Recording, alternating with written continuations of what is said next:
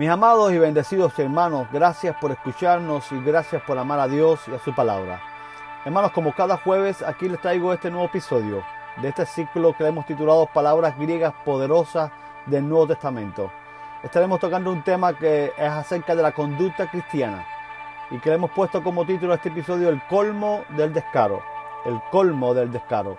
Estaremos basándonos en Judas, versículo 4, de la Reina Valera actualizada que dice, porque algunos hombres han entrado encubiertamente, los cuales desde antiguo habían sido destinados para esta condenación.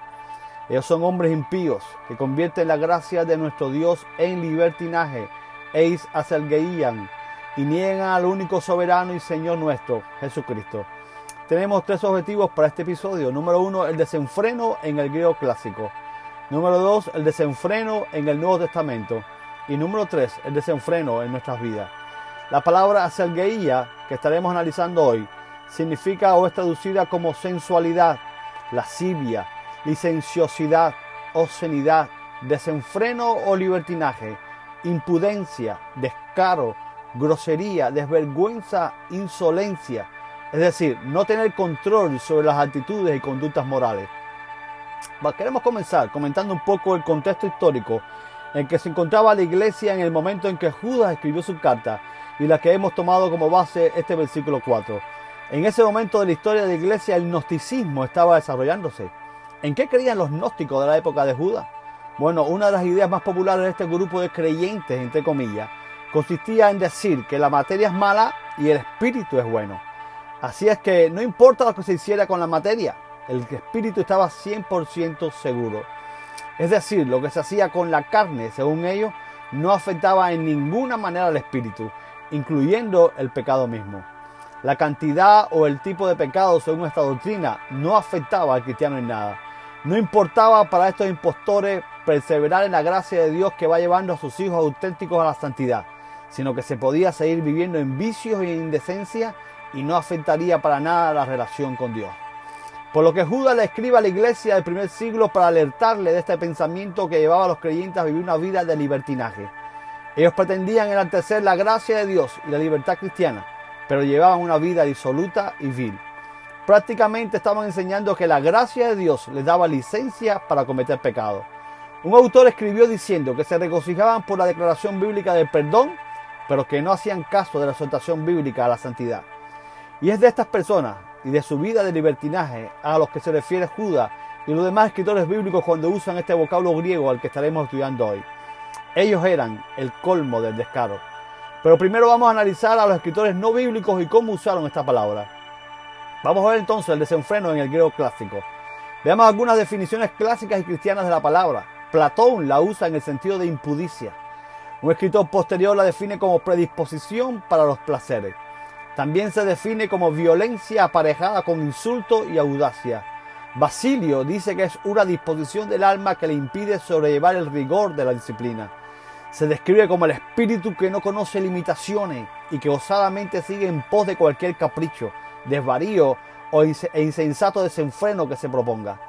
Es Lightfoot quien da la medida de la cualidad esencial de selgueía cuando dice que un hombre puede ser impuro, acazartos y ocultar su pecado, pero el hombre que es acelgues conmociona a la decencia pública.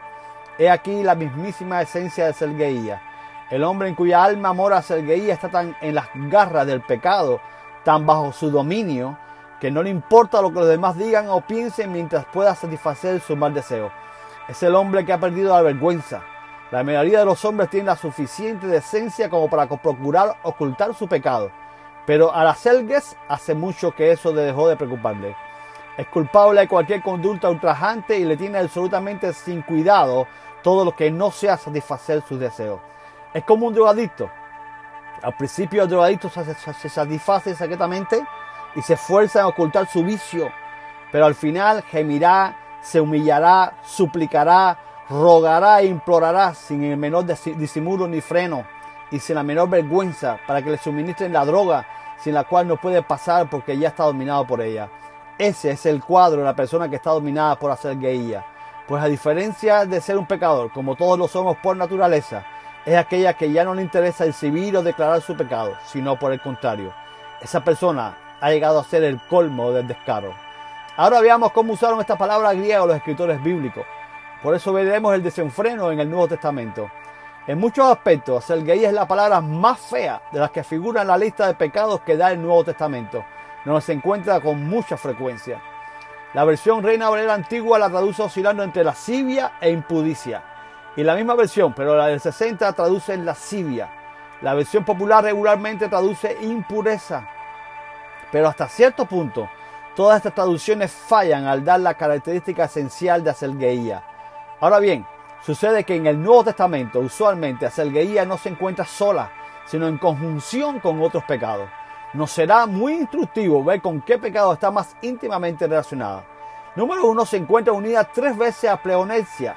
Pleonesia es el insaciable anhelo de tener más el incontrolable deseo de poseer cosas que están prohibidas y que no deberían ser deseadas en absoluto. Por tanto, hay acelgaía pura y desvergonzada codicia.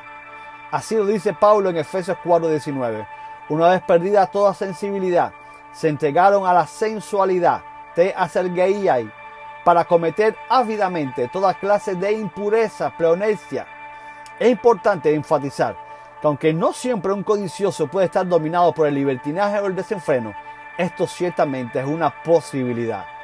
Es el vicio del hombre que se someterá gustoso al menosprecio y a la afrenta que sea, con tal de lograr aquello en que tiene el corazón puesto.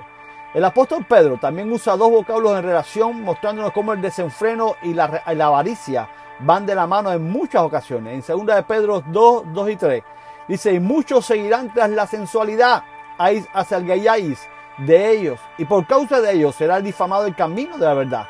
Por avaricia, pleonesia, harán mercadería de vosotros con palabras fingidas. En cuatro casos está relacionada con adulterio, la lujuria y en general con el pecado sexual. Por tanto, en acelgueía está implicada la idea de pura lujuria animal. En 2 Corintios, capítulo 12, verso 21, el apóstol Pablo usa acelgueía junto con el pecado sexual y nos dice, Temo que cuando vuelva Dios me humille entre vosotros y yo tenga que llorar por muchos que antes han pecado y no se han arrepentido de los actos de impureza, inmoralidad sexual y libertinaje, hacer gaías que han cometido. Tampoco estamos diciendo que todos que cometen algún pecado sexual están dominados por el libertinaje, pero sí puede ser que de tanto practicarse y darse lugar en su vida al pecado sexual, esta persona ya llegue a convertir en un acelgues o en un libertino. Solo tiene uno que caminar por las calles de una gran ciudad para ver esa clase de selgueía en plena y terrible actividad. Este, el apóstol Pedro, Pedro también usa selgueía, el desenfreno con el pecado sexual, porque hablando arrogantes palabras de vanidad, seducen con las pasiones sensuales a de la carne a los que a duras penas se habían escapado de los que viven en el error. Es el vicio del hombre que tiene menos reparo que un animal en la satisfacción de su deseo físico. En tres ocasiones aparece conectada con la embriaguez, particularmente con la palabra comoi. Originalmente, un comos era una pandilla de amigos que acompañaban a algún vencedor en los juegos hasta su casa, cantando con regocijo sus alabanzas a lo largo de todo el camino. Pero la palabra degeneró hasta que vino a significar una huelga, una pandilla de borrachos trasnochadores balanceándose y cantando por las calles. Así conecta Pedro estas dos palabras en 1 Pedro 4.3 porque ya es suficiente el haber hecho en el tiempo pasado los deseos de los gentiles, habiendo andado en sensualidad, acelgueyáis, en bajas pasiones, en borrachera, en orgía, comois, en banqueteos y en abominables idolatrías. Pedro nos alerta que la sensualidad o el desenfreno está ligado muchas veces con la embriaguez.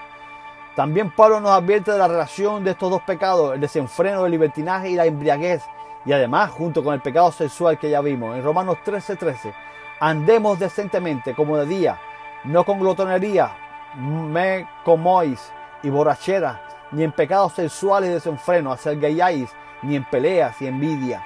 Por tanto, acelgueía encierra en sí el ser esclavo de los mal llamados placeres, que hacen a veces perder la dignidad y la vergüenza. Ahora vamos a ver el desenfreno en nuestras vidas. Como ya les he dicho anteriormente, y creo que es importante que lo repita, esta palabra no se refiere al cristiano común y corriente, que a pesar de que está revestido de la justicia de Cristo, en la práctica aún peca, aunque va en aumento su vida de santidad. Sino que esta palabra se refiere a aquellos que llamándose cristianos no les interesa mostrar con su vida de pecados que no son, y no solo lo muestran sin decoro, sino que hasta se enorgullecen o justifican bíblicamente su vida de impiedad. Para expresarlo con, con las palabras de Pablo, citemos Tito 1, capítulo 1, verso 16, dice, profesan conocer a Dios, pero con los hechos lo niegan, siendo abominables y rebeldes, reprobados en cuanto a toda buena obra. Tampoco este vocablo habla de personas no cristianas, pues nos dice Judas en el texto que tomamos como base, que estos hombres piensan o creen que la gracia de Dios les permite entregarse a un libertinaje sexual o de avaricia o de embriaguez sin límites. Pues valoramos intensamente nuestra libertad en Cristo, pero Pablo nos recuerda que no siempre conviene el uso total de la libertad. Judas indica que estos impíos utilizaron la libertad como libertinaje para sembrar ideas falsas. Nosotros, como miembros de la iglesia, tenemos libertad en Cristo, pero esa libertad debe estar limitada en primer lugar por la Biblia misma y por la enseñanza de la congregación a la que pertenecemos donde nos congregamos. De igual manera, un pastor, un maestro o un líder de la congregación tiene libertad limitada en su enseñanza o en lo que dice en representación de la iglesia. No tenemos el derecho, en mi opinión, de, enseñar todo lo que uno quiere, porque hablamos en nombre de la iglesia. Puede ser que un maestro o un líder interprete un concepto bíblico en forma distinta de la manera en la cual su iglesia lo ve. Como un embajador tiene que representar fielmente el punto de vista de su gobierno, así el maestro tiene la misma obligación. En el caso del pastor, ha de ejercer mucho cuidado y orar mucho antes de predicar algo en contra de las creencias de la iglesia que le ha llamado como pastor. Pero si eres un maestro o un líder de una congregación y si no quieres aceptar esa limitación voluntariamente, mejor es que renuncies como maestro. Y no solo nos referimos a la enseñanza de una iglesia o congregación, sino a la práctica de fe, a la manera en que esa congregación en particular expresa su fe en su diario vivir. Por ejemplo, existen congregaciones que no escuchan ritmos o estilos de música específica, aunque tengan letras bíblicas. En otras congregaciones hay normas de vestimenta tanto para los hombres como para las mujeres. Y en todo caso debemos ser respetuosos y no usar de nuestra libertad para traer desorden y la anarquía. Pero en algo que la mayoría de los creyentes evangélicos coincidimos es que no vivimos ni aprobamos una vida de desenfreno al pecado. Sí creemos que el perdón y la gracia de Dios son suficientes para todos los pecados, pero eso no es un permiso para vivir nuestras vidas en completo libertinaje pecaminoso. No debemos llegar al colmo del descaro.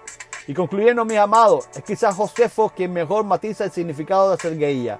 Este escritor judío la empareja con manía, locura, y declara que ese era el pecado de Jezabel cuando erigió un santuario a Baal en la ciudad santa, la misma ciudad de Dios.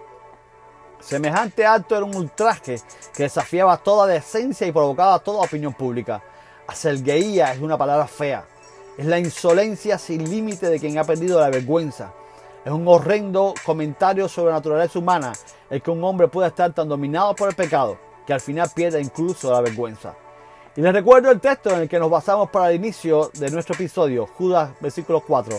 Porque algunos hombres han entrado encubiertamente, los cuales desde antiguo habían sido destinados para esta condenación. Ellos son hombres impíos que convierten la gracia de nuestro Dios en libertinaje y niegan al único soberano y Señor nuestro Jesucristo para Paraiseusan, Gartines anthropoi, hoi parai, progegraminmenoi eistauto tocrima, acebeis tentau seau, emon carita metasicentes, eis, eis acelgeian caiton monon, despoten kai curion, gemón y esaun cristón, anaumenoi. Nos vemos el próximo jueves con otro episodio y un nuevo tema de este ciclo palabras griegas poderosas del Nuevo Testamento. Un abrazo de su hermano, amigo y pastor, Tommy Torres.